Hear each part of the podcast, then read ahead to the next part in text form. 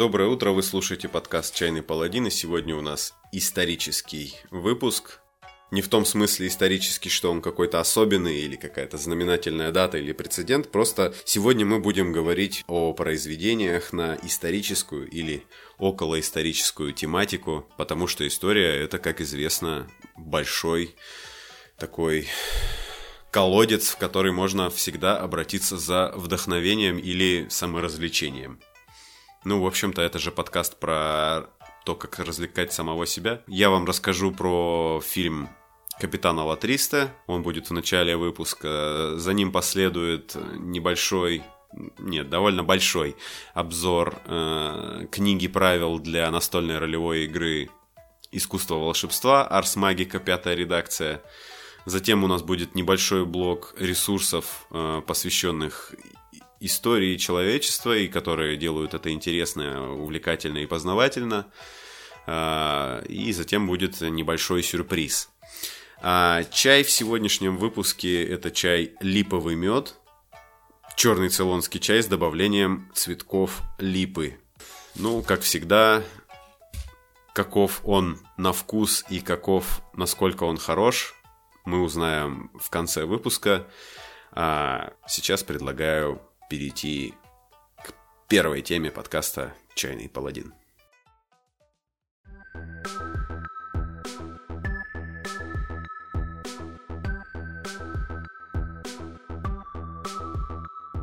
Сегодня мы начнем с кино, потому что мы еще ни разу не начинали выпуск с кинофильма, так что создадим сегодня такой прецедент – в общем, примерно два года назад мой друг Миша сказал мне, «Ты должен посмотреть «Капитана Алла-300».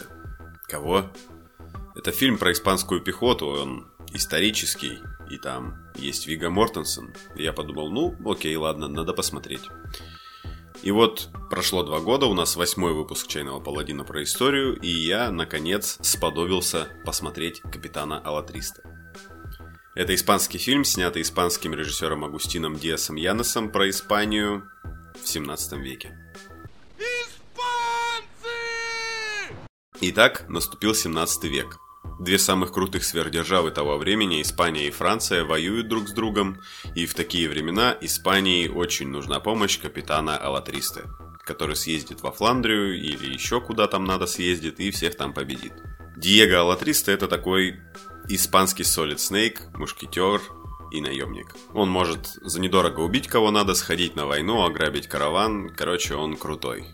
Кстати, звание капитана он не имеет. Это его прозвище, данное ему за храбрость. И тут мне не очень понятно, насколько прозвище капитан отражает храбрость, кого бы то ни было.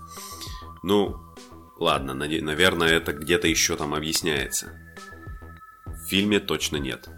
Аллатриста круче всех дерется на шпагах, разбирается в поэзии, в искусствах, и всем женщинам нравится, мужчины все его уважают, его играет Вига Мортенсен, который, если что, Арагорн из «Властелина колец». В общем, капитан Аллатриста можно, можно было бы его посчитать таким немного мерисюшным персонажем без вообще каких-либо недостатков, но недостатки у него есть, точнее один, который я заметил – несмотря на то, что он классно умеет убивать, у него довольно плохо получается обращаться с деньгами, которых у него постоянно нет, из-за этого он весь фильм одет как бомж.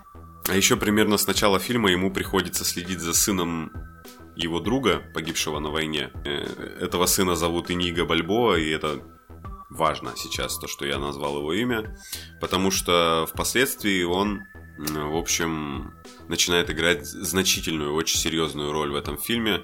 В основном Аллатристе приходится его регулярно спасать от всякой фигни. Э, ну и тут на самом деле у нас получается классный такой экранный дуэт, практически Бэтмен и Робин. То есть э, Диего Латристе учит ему всем, его всему тому, что сам умеет, то есть убивать людей и грабить караваны. И, кстати, тут я подумал, что Вига Мортенсен мог бы, наверное, классно сыграть старого Бэтмена, мне кажется. Хотя у нас, у нас были фильмы про, стало, про старого Бэтмена. Ну, такого пожилого, не знаю. Ну, собственно, про фильм. В первую очередь, я должен отметить, что мой друг Михаил немного слукавил, и фильм на самом деле не исторический, а он, так сказать, по мотивам. По мотивам книги которая по мотивам исторических событий. Хотя на Википедии есть уморительная история про то, как издатель книги пытался всех уверить, что капитан Алатриста абсолютно реальный персонаж, и даже показывал рентгеновские снимки картины Веласкеса, на которой он якобы изображен, но потом его по каким-то причинам, скорее всего, политическим, закрасили. Самому фильму, однако, его неисторичность абсолютно не вредит, потому что здесь, в принципе, есть все, что нужно для приключенческого фильма – ну и в принципе, наверное, да и исторического фильма по мотивам, потому что костюмы и весь такой, э, значит, антураж очень антуражные и костюмы очень при... замечательные, не знаю. Я не очень сильно разбираюсь в том, как, э, насколько хорош должен быть исторический фильм. С точки зрения историчности, мне кажется, что кино нужно судить не по этому принципу, а по принципу того, что оно просто классное или нет. И фильм на самом деле довольно классный. Тут есть войны, быт беспринципных наемников, всякие интересные дворцовые интриги, довольно нескучные драки на шпагах. И в этом смысле драки на шпагах и вот этих э, кинжалах и плащах при этом их особое преимущество, наверное, относительно голливудских фильмов, а я напомню, что фильм у нас не голливудский, а испанский, то есть не американский, так вот, преимущество этих драк в том, что они выглядят, ну, как-то более по-настоящему, что ли. То есть э, у героев реально гнется оружие, оно не блестит у них шпага на солнце там, да, все, все драки происходят в подворотнях, длятся там буквально считанные секунды.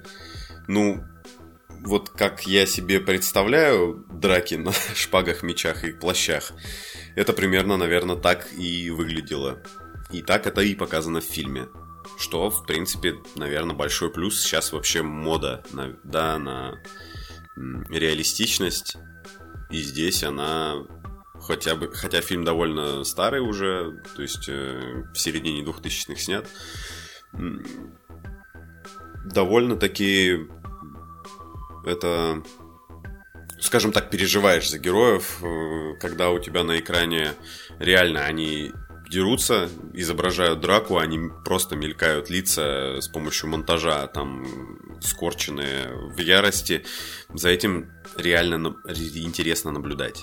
Так как фильм не голливудский, не ждите от него огромного бюджета, несмотря на то, что, скорее всего, бюджет у него довольно большой по меркам Европы по меркам, наверное, американского фильма он невелик, поэтому, ну и здесь, в принципе, наверное, производственных мощностей в европейских студиях, киностудиях, они не такие крутые, как в Лос-Анджелесе там, да, где у нас в павильонах снимают фильмы.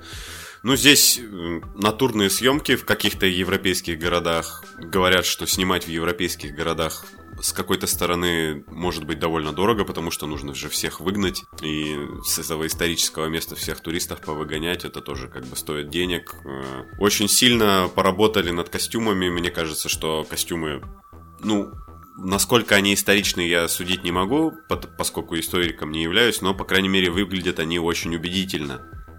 Ну и опять же здесь э, из голливудских актеров только Вига Мортенсон, который, не знаю, насколько вообще его можно считать голливудским. Остальные актеры европейские, и они, в общем, все классные. Э, прекрасно, наверное, справляются со своей ролью. Ну, по крайней мере, мне кажется, что каких-то грехов с точки зрения огрехов не знаю, как правильно.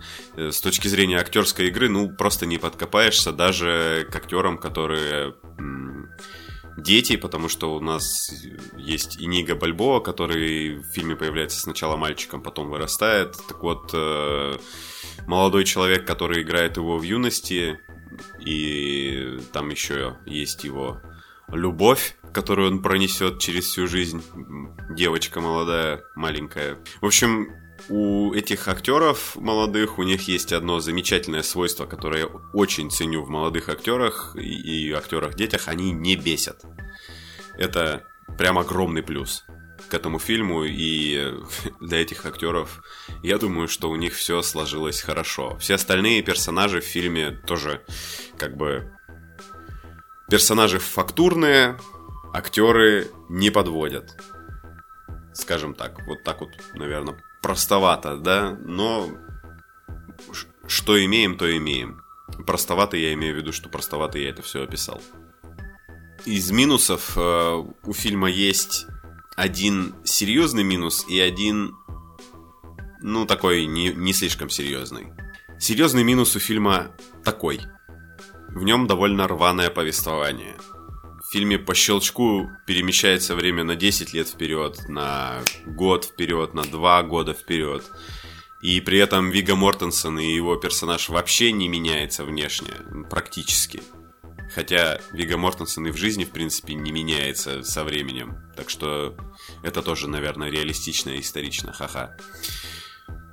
И вот нам сначала показывают, как он воюет, потом спустя 10 лет ему говорят, пойди там на то, на то дело, съезди еще на одну войну.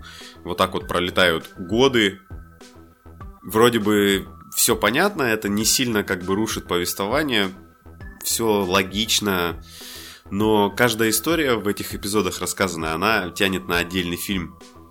И как бы всего показывают мало, вот на мой вкус. Хотя фильм довольно длинный, но хочется побольше, мне, по крайней мере, хотелось побольше вот этих заруб в окопах, дуэлей куртуазных мне побольше хотелось, побольше дворцовых интриг и вот этого всего.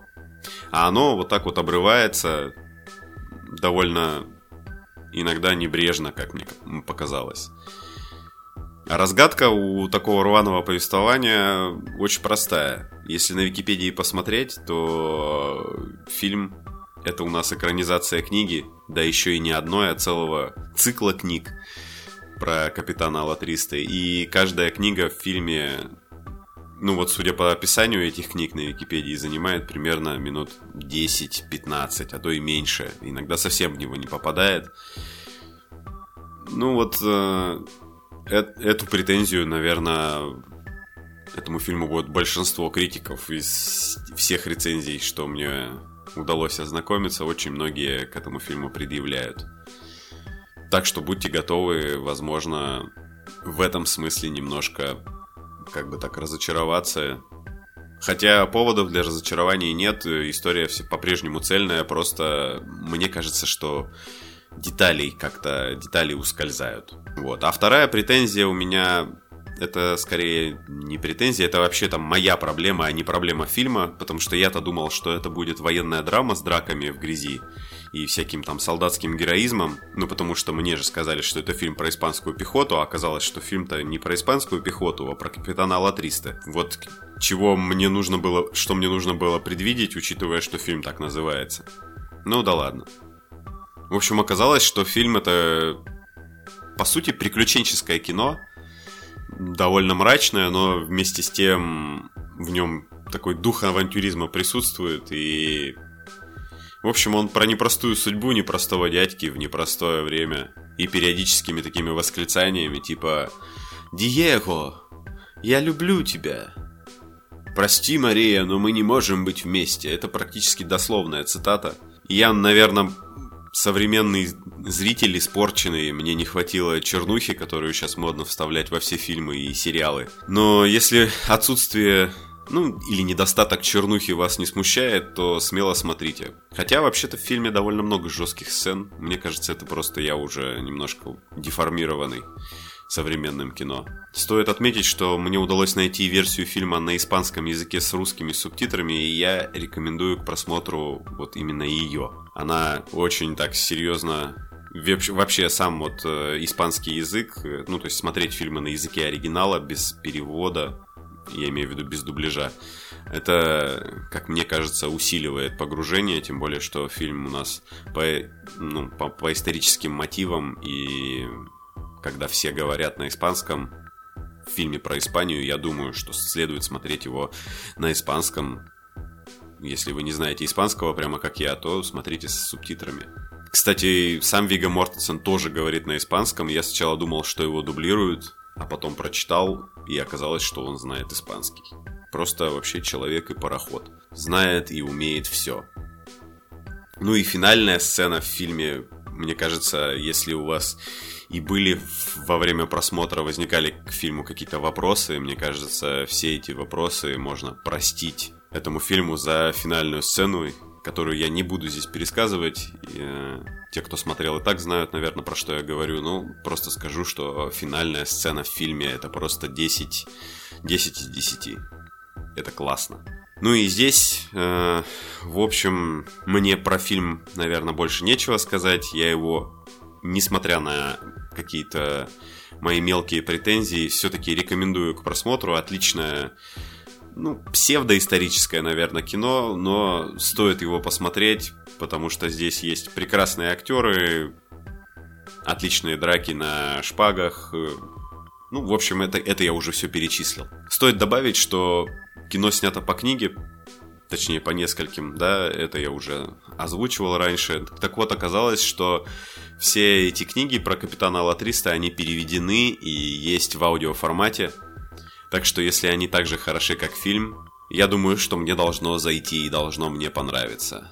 По крайней мере, будет не хуже Одиссеи Капитана Блада, которая одна из моих любимых таких псевдоисторических э, серий э, романов. Ну и, возможно, книги про Капитана Алатриста когда-нибудь появятся в подкасте «Чайный паладин», кто знает. А сейчас э, в нашем историческом выпуске «Чайного паладина» мы перейдем к еще одному не слишком историческому произведению. Мы будем говорить про настольную ролевую игру Арс Магика Искусство волшебства. После вот этой перебивки. В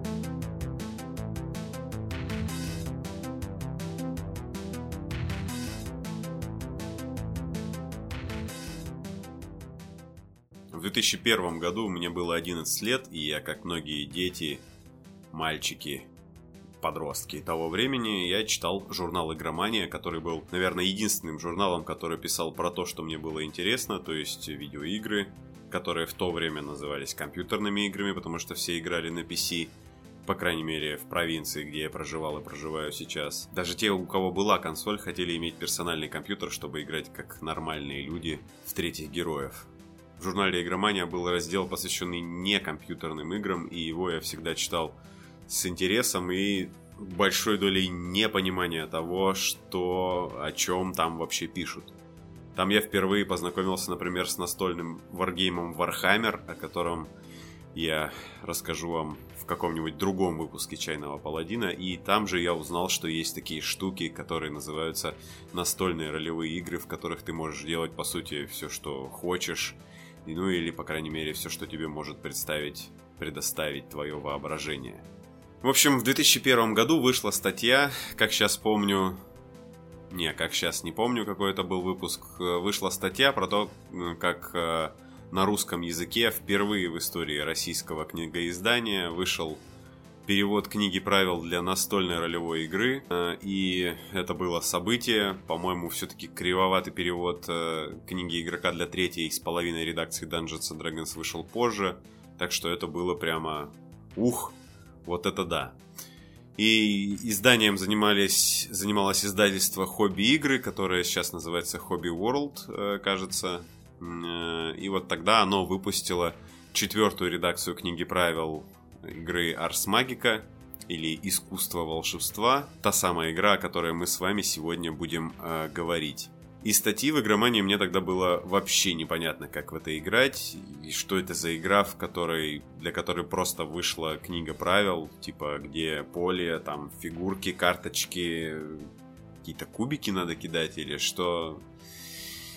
В общем, я тогда вообще совсем не понял, но очень сильно заинтересовался, и вот спустя 18 лет этого непрекращающегося интереса я таки сподобился – и ознакомился уже с пятой редакцией Ars Magiki, и вам я сейчас расскажу, почему вам тоже стоит это сделать. Даже если вы не собираетесь играть, это полезно и интересно сделать, хотя бы просто для расширения кругозора, просто для развлечения – Книга реально стоит того, чтобы быть прочитанной, и меня она очень сильно зацепила. В игре Ars Magica действие происходит в 12-13 веках. В качестве основной даты у нас указывается 1220 год нашей эры э, в мифической Европе. Это у нас термин от авторов.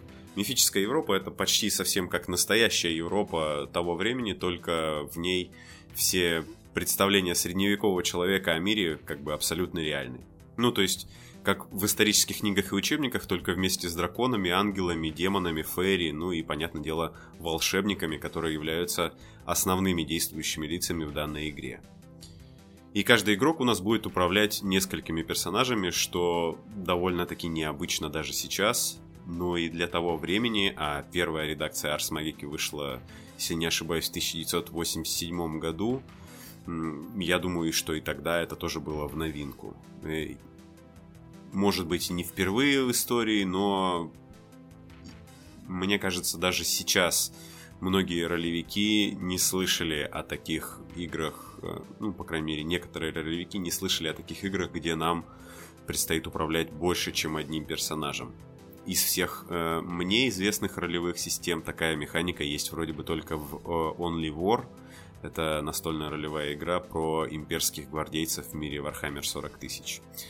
Так вот, в Арсмагике под управлением игрока будет, собственно, маг, главное действующее лицо, и его свита, так называемые специалисты, то есть э, рыцари, министрели, священники, в общем, все, э, скажем, в той или иной мере образованные и исключительные люди из средневековья, но не обладающие магическим даром. И кроме того, игрок будет время от времени управлять челядью, плебеями, чернью, можете называть как хотите, всеми теми людьми, которые массовкой выполняют декоративную роль, но тоже могут как-то, каким-то образом влиять на сюжет, хотя, наверное, и не слишком сильно. Ну, это могут быть э, рядовые воины, служки, крестьяне, все, кто э, так или иначе тоже взаимодействует, живет вместе с нашим волшебником.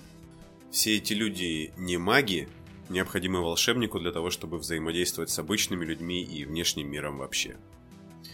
У любого человека возникает закономерный вопрос. Если в Средневековье существовали очень могущественные волшебники, а судя по игре так оно и было, то почему же они не стали управлять всей Европой, а просто сидели у себя в замках и что-то там себе под нос колдовали?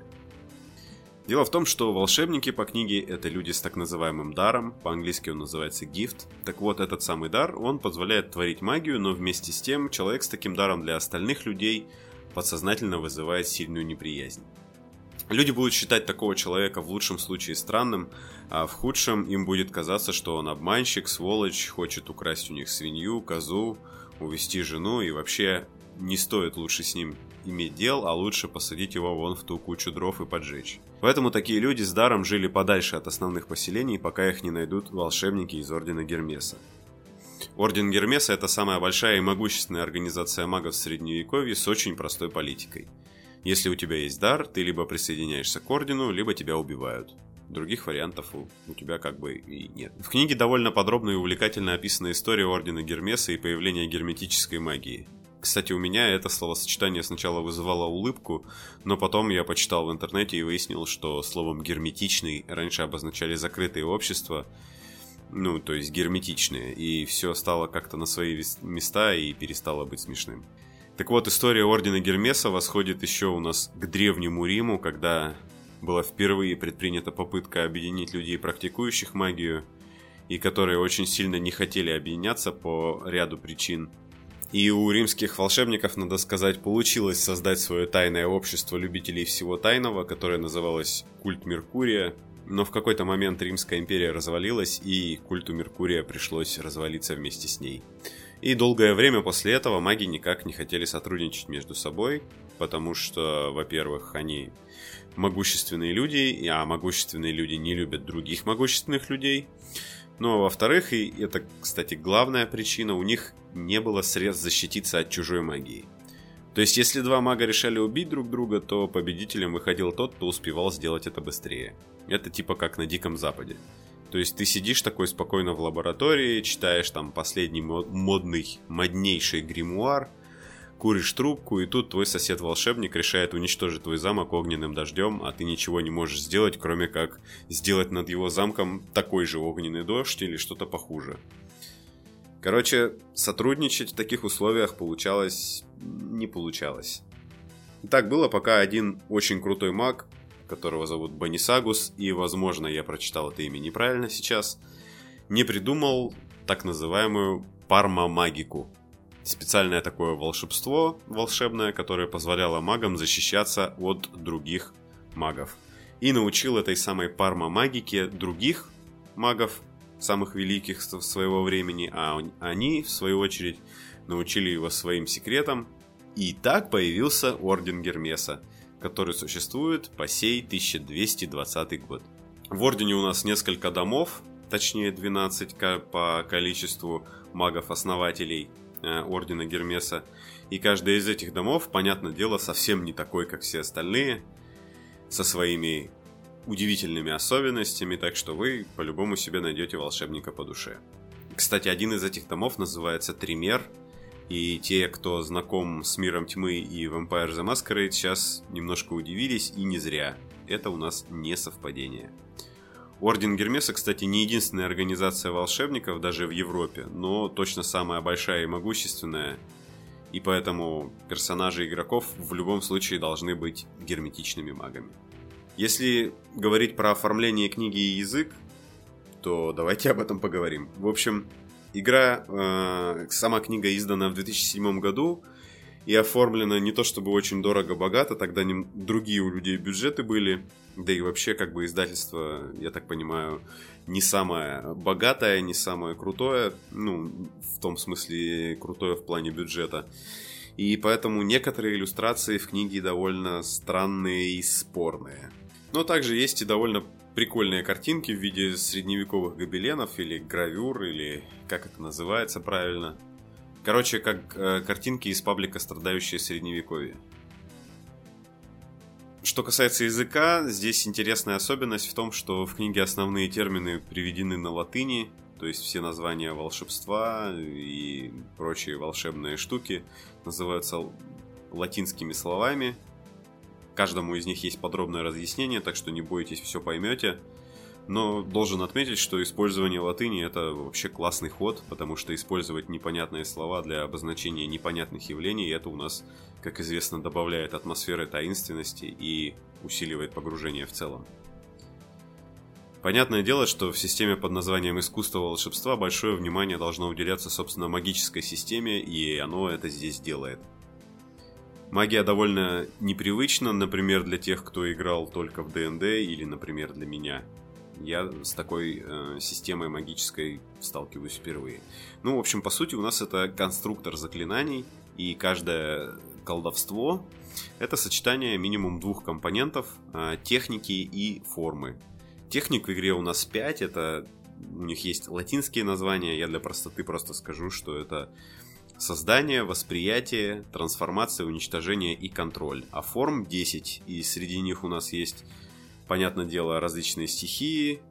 Всем понятно, кто смотрел мультики про волшебников, про кунг-фу волшебников, вода, огонь, маг, э, вода, огонь, э, земля, воздух и так далее и тому подобное. Но кроме того, можно управлять растениями, животными, э, наводить иллюзии и вот это вот все, что делают волшебники.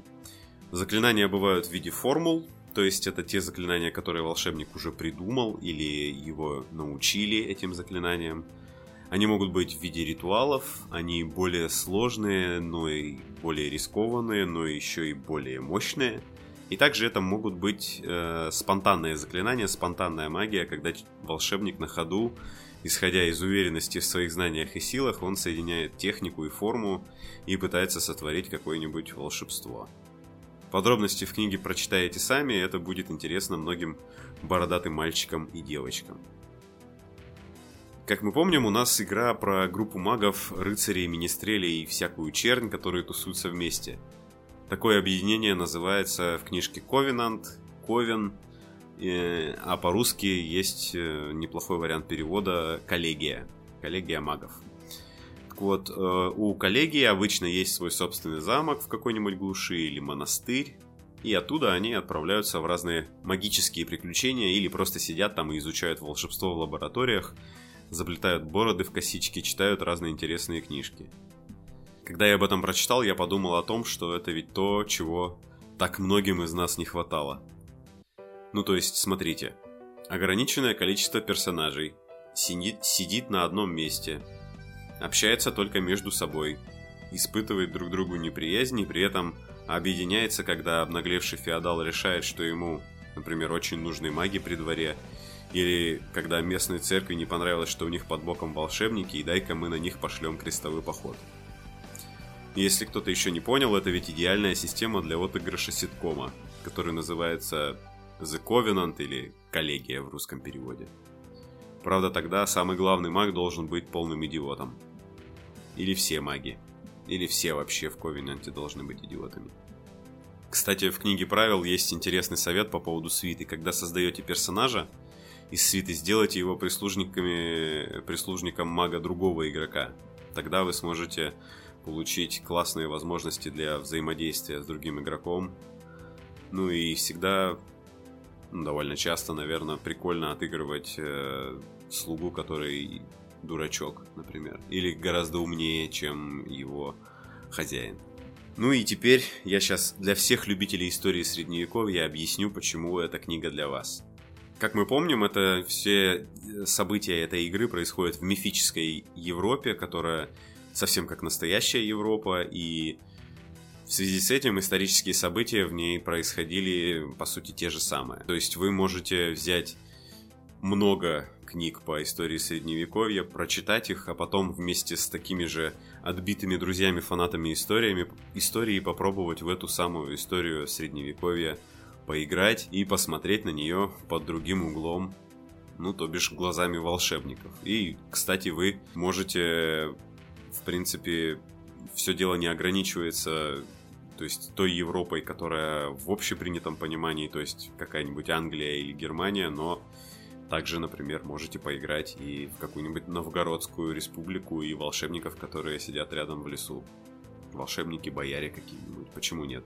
И, э, к игре выпущено огромное количество материалов, но представьте себе, с 2007 года у людей э, было чем заняться, и я думаю, что там найдутся варианты, которые подойдут так или иначе. Каждый, в общем, найдет себе во что ему поиграть в замечательной игровой системе искусства волшебства.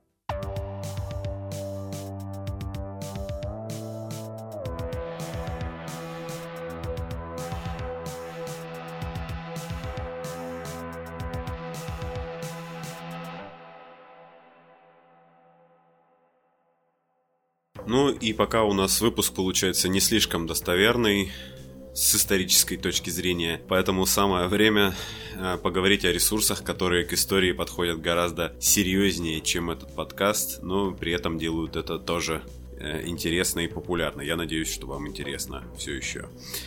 Сейчас будет небольшой список, небольшая подборка ресурсов, к которым я люблю обращаться, когда у меня случается исторический зуд, и которые я слушаю или смотрю, чтобы его удовлетворить. И первым делом, наверное, следует упомянуть самый известный из этих источников. Это военный историк Клим Жуков, который регулярно ведет исторические лекции на YouTube-канале у небезызвестного Гоблина. К самому Гоблину вы можете относиться по-разному, как угодно, но, наверное, никто не будет спорить, что у Клима Жукова э, рассказы получаются интересные и увлекательные про истории битв, про войны и, в общем, не только про них. Если говорить о других популярных ресурсах, то стоит упомянуть э, сайт «Отвратительные мужики», который я регулярно читаю. В этом, на этом сайте есть раздел «История», который начинался с того, как один автор под псевдонимом Владимир Бровин начал интересно рассказывать о всяких малоизвестных и просто необычных исторических событиях, а сейчас на сайте уже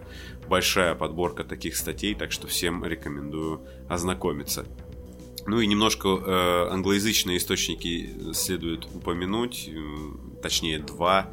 Это каналы History Hub и Alternative History Hub. И если с первым там все более-менее понятно, это те же такие недлинные, нескучные, нескучные повествования об истории человечества, то вот Alternative History Hub, он поинтереснее. Как вы догадались, наверное, на канале речь идет об альтернативной истории, и автор канала, которого, кажется, зовут Коди строит всякие разные мысленные эксперименты на тему того, что будет, э, если что будет, если люди не придумают ездить на лошадях? Или что будет, если люди не изобретут порох? Ну и так далее. То есть э, используют э, тот же самый как бы логический доказательный аппарат, что и историки, но оперирует, оперирует, в общем, известными фактами, но пытается домыслить, э, как пошла бы история дальше. Ну, в общем, не буду вам объяснять, как работает альтернативная история, вы сами, в принципе, это, скорее всего, знаете.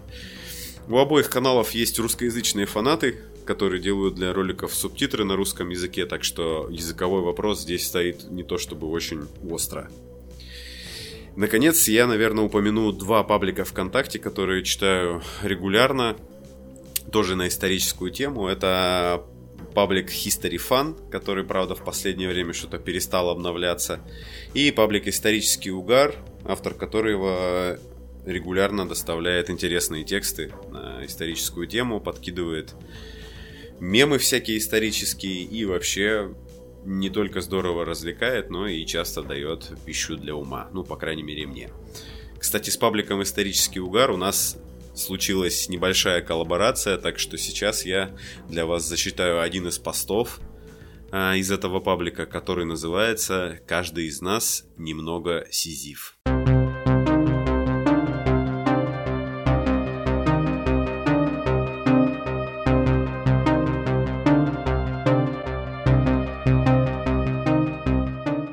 Каждый из нас немного сизиф. Все знают за Сизифа. Если кто не знает, тому сейчас должно быть стыдно. Сизиф это персонаж греческой мифологии и в силу своей этой особо узкой специализации мог бы остаться известным лишь среди гуманитариев и эрудитов. Но помог хайп.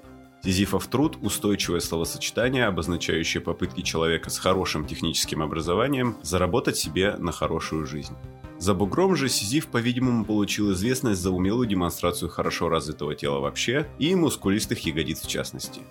Писали его самые именитые художники, и писали часто, по многу и с удовольствием. В принципе, трудности Сизифа все знают. Он толкает камень Аки Джамшут, но Бешельме, перед вершиной горы камень скатывается вниз, и Сизиф снова толкает его наверх. А вот за что мужику выпало такое наказание, мне, например, пришлось гуглить в Яндексе. Я уже несколько лет пишу постики на исторические темы, и в нагугленных кратких пересказах сразу почувствовал недосказанность. В разных словарях есть примерно следующее. Сизиф за коварство и обманы был осужден в Аиде вкатывать на гору тяжелый камень, который, едва достигая вершины, скатывался вниз, и всю работу приходилось начинать заново. На лицо прекрасная история. Коварство, обман, вечное наказание в аду. Я просто не мог пройти мимо этой истории и не покопаться в подробностях. Но сев за пыльные сканы древних статей и пугающих своим зловещим официозом диссертаций, я уже привычно обнаружил, что все не так однозначно. Во-первых, как всегда, мифология у древних греков была так себе поставлена. Никаких тебе вселенских соборов, апокрифов, каждый верил во что хотел. Отсюда довольно различные интерпретации мифа от региона к региону. Хороший пример – Диамет. Есть минимум три варианта его кончины. Отстал богом до умер. Общепринятый вариант – уплыл в Италию и основал город. При этом, однако, все основные события биографии Диомеда во всех вариантах примерно одинаковые.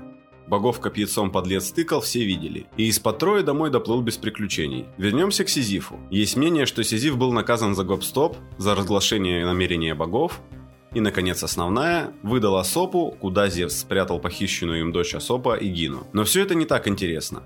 Мы заглядываем в самый хвост мифа. Давайте развернем его и посмотрим прямо в его причудливые зенки.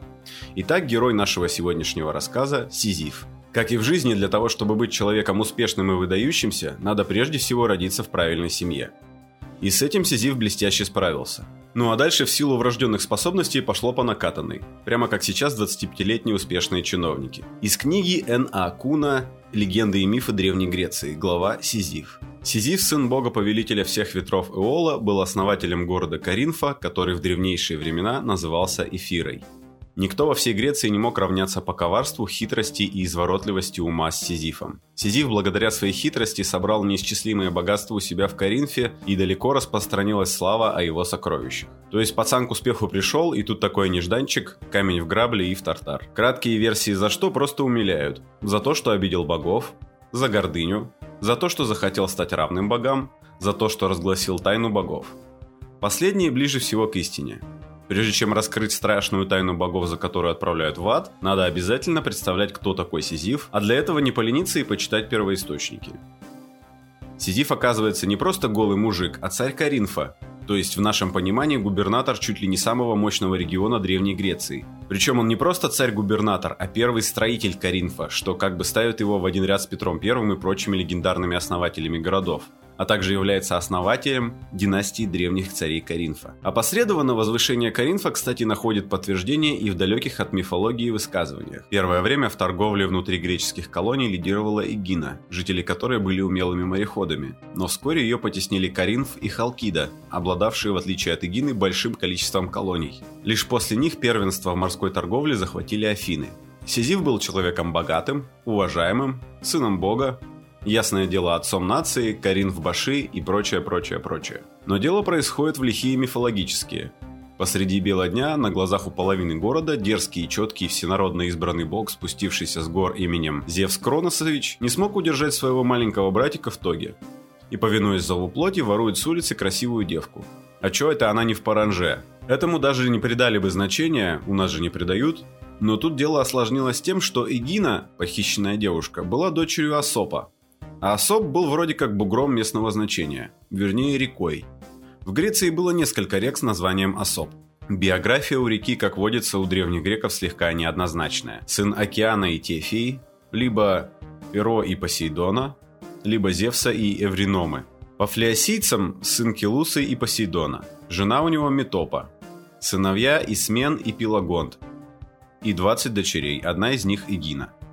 По другим источникам, сыновья Пиласк и Смен, и 12 дочерей. Короче, Осоп был рекой правильной и авторитет имел.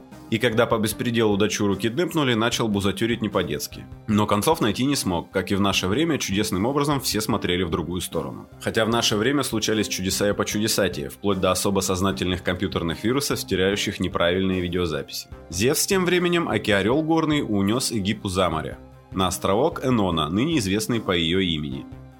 Зевс вообще ничего такого не хотел, просто всего лишь учил Эгину рукоделию. В конце обучения Игина родила от Зевса мальчика Эака. А Соп меж тем разошелся не на шутку. Начал угрожать перекрыть главную задвижку, чтобы все поумирали от жажды. Вот тут-то и начала проявляться подлая коварность Сизифа. Он сошелся с Асопом и сказал, что, дескать, есть у него данные по тому беспредельщику. Но информация в наше время стоит... И тут внимание. Сизиф попросил у Асопа ни денег, ни молодости и даже не дочь в жены. Очень странно, такие эгоцентрические желания простые и понятные, это основной мотив древних героев. Увидел клевую девку, отданную дракону, девка понравилась, забил дракона, забрал себе девку. Пришел править, царство в упадке, соседи чудищем стращают. Пришел убить чудовище, увидел девку, использовал девку с помощью нитки, чудище убил, девку забрал себе. Девку использовал без нитки, надоело, выбросил на скалу в море. Такие ясные праведные помыслы с прямо вытекающими из них поступками были практически у всех героев древних греков, но не у Сизифа. Каринф был сильный и красивый город, но у него была одна проблема, общая для многих городов. Проблема с чистой водой.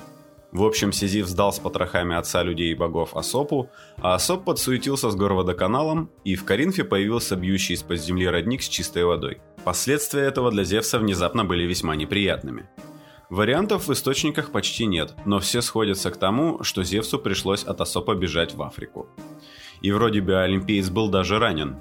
Что довольно интересно, боги не только бессмертны, но и ранить их трудно. Для того, чтобы серьезно их травмировать, надо было постараться. Например, Зевс использовал серп Кроноса, чтобы отрезать Батяне причиндалы. Причем после этого серп выкинули в море, страшное оружие, после которого не зарастают раны бога. Юным богоборцам на заметку, серп был железный. Костыли, которыми прибили к столе Прометея, кстати, тоже. Сам Зевс юзал молнии, но если вспомнить махач с Атлантом, удар молнии не так эффективен, как резануть серпом по яйцам. Несмотря на красивое оформление, миф, как водится, причесан. Там сразу любовь, и с воровством и насилием все мягко и красиво, и про ранение бога там нету.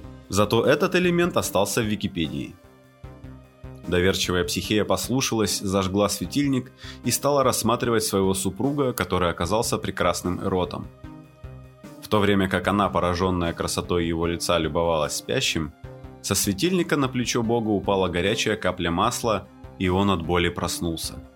Оскорбленный вероломством и легкомыслием супруги, он улетел от нее, а она, покинутая, пошла по земле искать своего возлюбленного.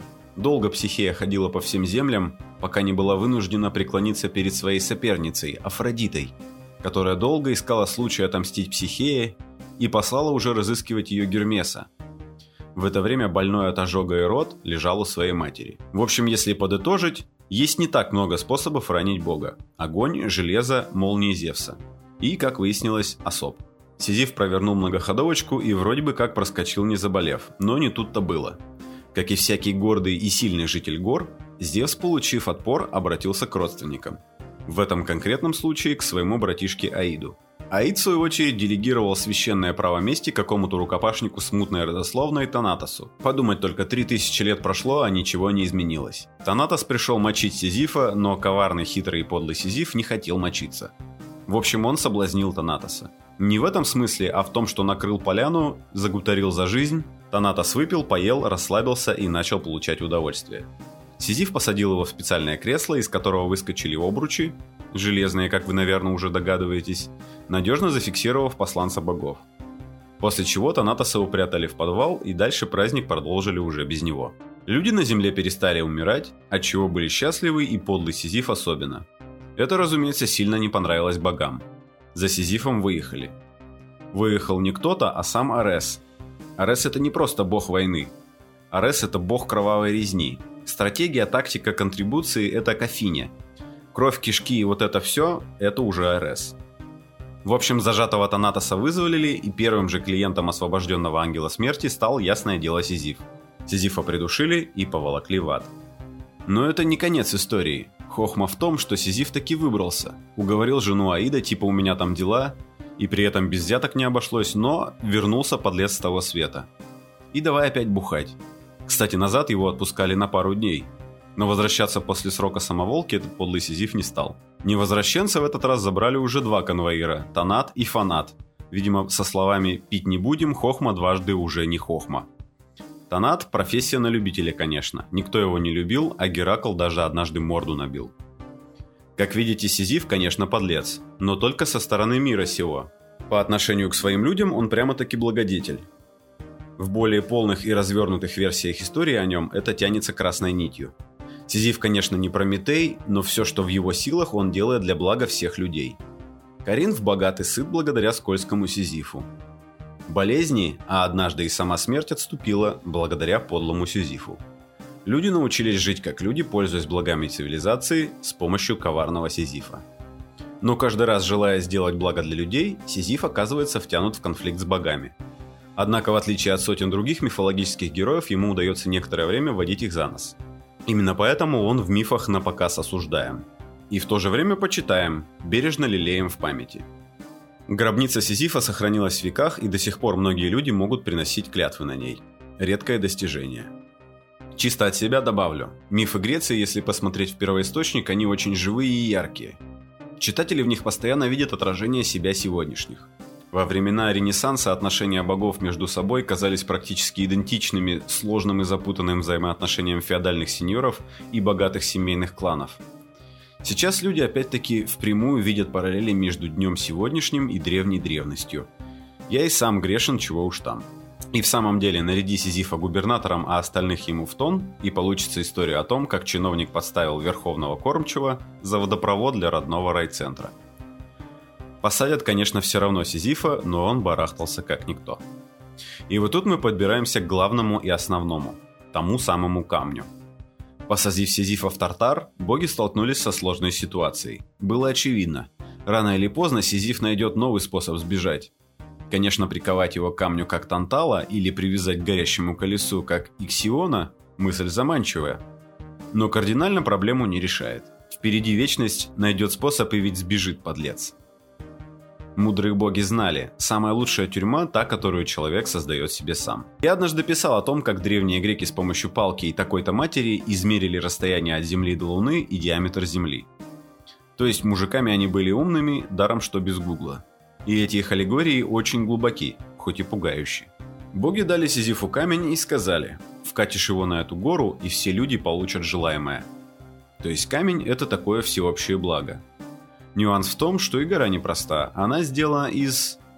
А вот тут на секунду задумайтесь. Как вы думаете, из чего сделана гора? Мои варианты были. Сделана из людских пороков. Неблагодарности, зависти, жадности. Сразу скажу, я ошибся. То, что я перечислил, не дает вечности. В конце концов, зависть можно купировать воспитанием, неблагодарность обучением и разъяснением, а жадность селекцией. Можно смирить гордыню, дисциплинировать свои мысли – в условиях вечности даже это возможно. Ну, хватит тянуть интригу. Сизифова гора – это людские потребности. Не желания, а именно потребности. Получается фигня. Вот средство – камень, вот задача – гора. Казалось бы, раздал всем благо по потребностям и нет горы. Непонятная мораль. Неудивительно, что эта деталь со временем выпала практически из всех современных пересказов. Такая древняя блажь. Осталась, так сказать, коренная суть. Камень, сука, заколдованный и скатывается. Наученный космической мерной палкой примитивного древнего грека, я начал думать. Думать я особо не умею, получалось плохо, но тут вселенная кинула мне подсказку. В интернете есть две картинки, где в простой и понятной форме разработчики искусственного интеллекта в игре Sims показали алгоритм его работы – Смысл этого искусственного интеллекта в имитации человеческого поведения. Используется в алгоритме приоритет целей и усилия, которые надо приложить для их достижения. И надо сказать, справляется он неплохо. Если вы посмотрите на картинки, это же форменная Сизифова гора. Каждый раз оказавшись на вершине, Сим видит новую вершину. Очень хороший наглядный пример. Еще сто лет назад половина Российской империи требовала лишь одно – есть досыта – Сейчас удовлетворить нас ежедневной порцией хлеба и каши уже не получится, и это хорошо. Это нормально и правильно. Сейчас наши запросы куда как выше и разнообразнее, и удовлетворить их трудно. И даже по достижению такой архисложной цели мы будем хотеть еще большего. И это отнюдь не значит, что не надо пытаться это для нас сделать. Неожиданно тонкое понимание человеческой натуры, к которому мы пришли только спустя тысячелетия, да и то почти случайно. Но смысл этого мифа все же в его герое. Там, в глубинах мрачного Тартара, хитрый и изворотливый Сизиф каждый раз смотрит на вздымающиеся над ним крутые склоны, наверняка понимая, что его труд бесполезен.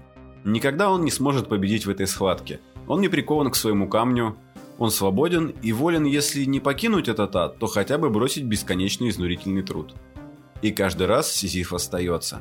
И вновь начинает штурмовать новый, еще более высокий утес, влача свой все более и более тяжелый камень на новую вершину. Так же, как он боролся против всего мира, против догм, против власти и устоявшегося порядка, не имея шанса на победу, вопреки очевидной бессмысленности своего дела, он вкладывает всего себя в бесполезный труд. Труд, который даст не столько ему, сколько многим другим людям больше того, что было у них раньше. Труд для блага всех людей. В этом есть невероятная жертвенность и недосягаемое величие. Конечно, как пример для подражания, Сизиф не очень удачен – Ассоциировать себя с простым и понятным вампиром из сумерек проще. Но в реальной жизни, если задуматься, каждый из нас немного сизиф. Такие грандиозные задачи, как у него, понятное дело, взваливать на себя было бы неправильно. Мы же не сыновья Бога, рыльцем не вышли. Но благо для себя и своих близких – вершина, которая нам по плечу. Если жизнь в очередной раз швырнет вас вниз, несправедливо и незаслуженно, то, возможно, теперь и вам, и мне поможет знание того, что там, внизу, в бесконечной тьме Тартара, выдуманный, но такой живой Сизиф подхватит свой пошатнувшийся камень и не даст ему упасть, и соберется силами для нового усилия, чтобы всем стало немножко лучше. Еще немного. И еще. Это тянется уже очень давно, а будет продолжаться вечность. Уж кто-кто, а такие, как Сизиф, никогда не сдадутся. Не будем и мы.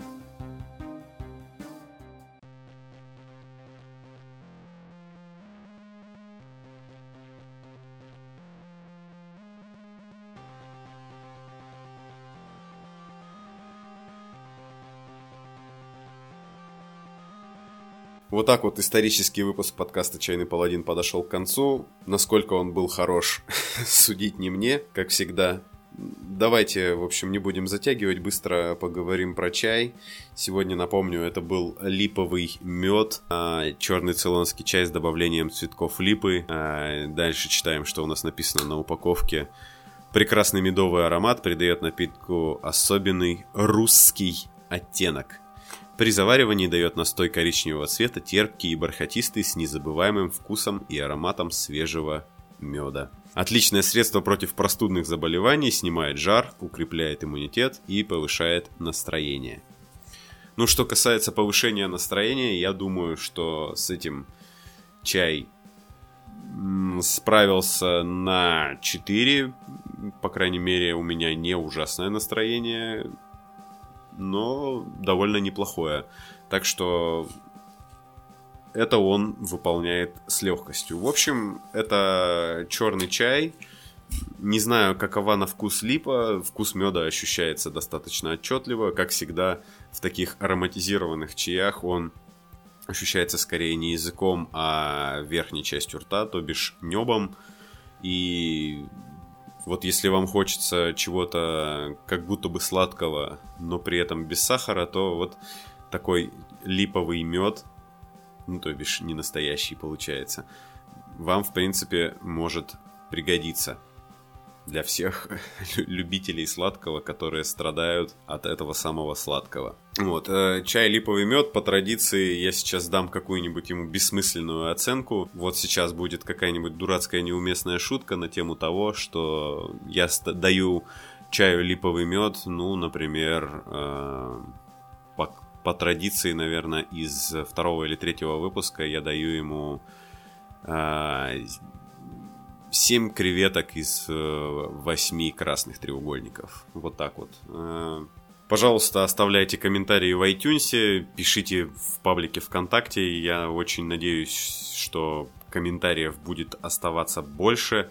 Напомню, что теперь подкаст выходит на всех, в общем-то, основных подкаст-платформах. Держится пока только ВКонтакте и почему-то не хочет его публиковать. Так что слушайте в iTunes, слушайте на Android устройствах, э, слушайте на Mixcloud, пишите о том, нужно ли вам вообще, чтобы я по-прежнему выкладывал подкаст на Mixcloud. И мы увидимся, я думаю, что на следующей неделе. Это Чайный Паладин. Меня зовут Влад.